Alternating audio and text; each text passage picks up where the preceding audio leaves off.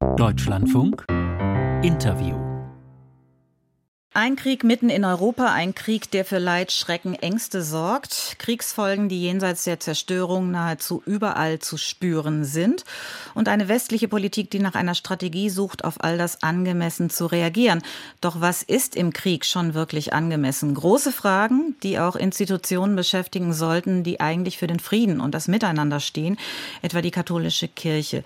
Viele sagen, die ist gerade eher still. Und dazu spreche ich mit Bischof Georg Betzing aus Limburg. Er ist seit 2020 Vorsitzender der Deutschen Bischofskonferenz. Guten Morgen, Herr Betzing. Morgen. Herr Betzing, was werden Sie heute tun, um sich solidarisch mit den Menschen in der Ukraine zu zeigen? Ja, ich werde wie ganz viele Menschen in ökumenischer Verbundenheit an diesem Tag in Deutschland Gottesdienst feiern. Wir werden zusammen beten, wir werden die Stimmen von Betroffenen, von Opfern hören und Gott unsere Klage und unsere Bitte um den Frieden ganz dringend vortragen. Mhm.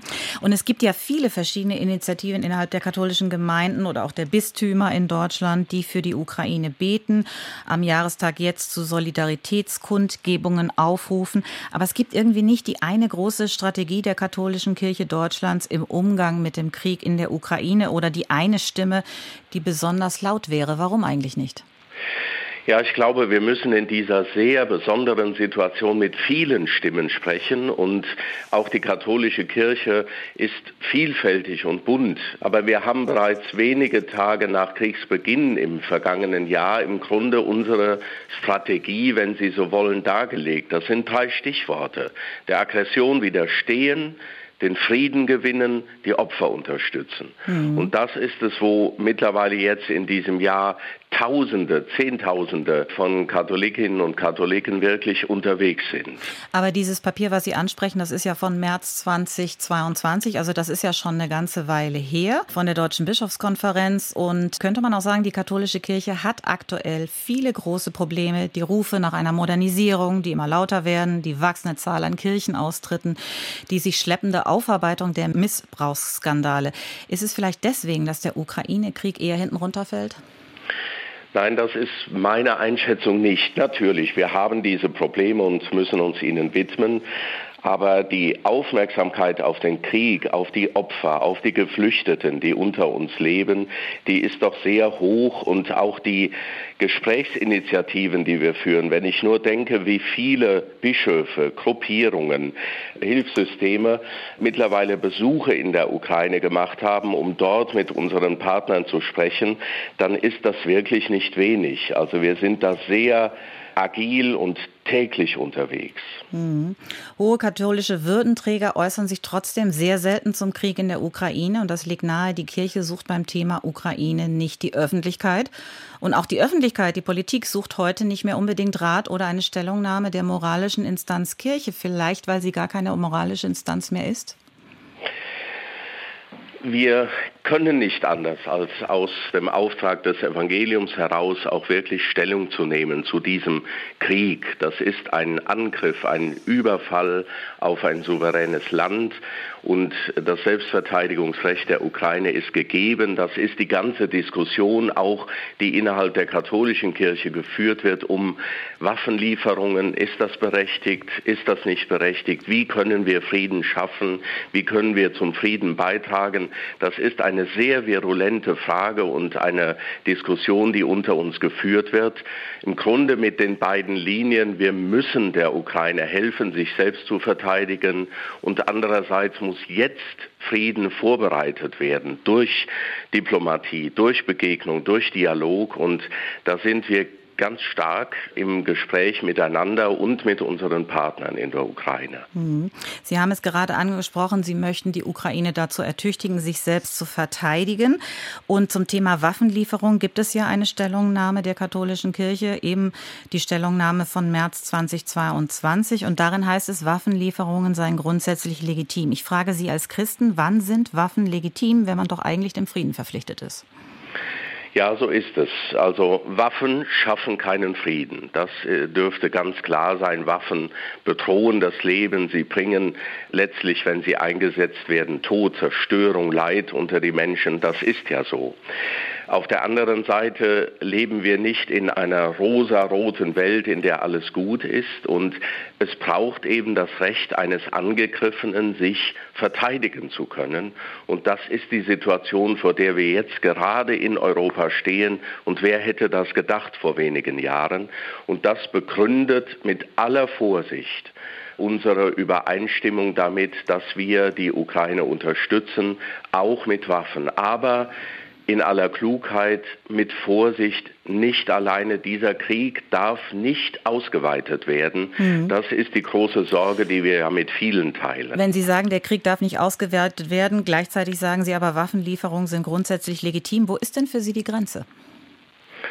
Ja, es gibt Grenzen. Wir hörten ja jetzt auch schon von Forderungen der Ukraine nach äh, Streumunition oder nach Flugzeugen. Ich glaube, da liegt wirklich eine Grenze. Grenzen in dem, was geächtet ist. Glauben Sie oder würden Sie sagen, für die Kirche liegt da definitiv die Grenze? Das ist definitiv die Grenze. Waffen, die geächtet sind, das geht unter gar keinen Umständen. Das wird niemals unsere Billigung finden. Mhm. Schauen wir noch zum Schluss auf die Haltung des Vatikan zum Ukraine-Kriegs. Papst Franziskus hat zwar den Krieg grausam und absurd genannt und er hat auch bei seiner Generalaudienz am Mittwoch an die Leiden des ukrainischen Volkes erinnert, aber der Papst hat nie Russland als Aggressor benannt. Warum bleibt der Vatikan hier so neutral?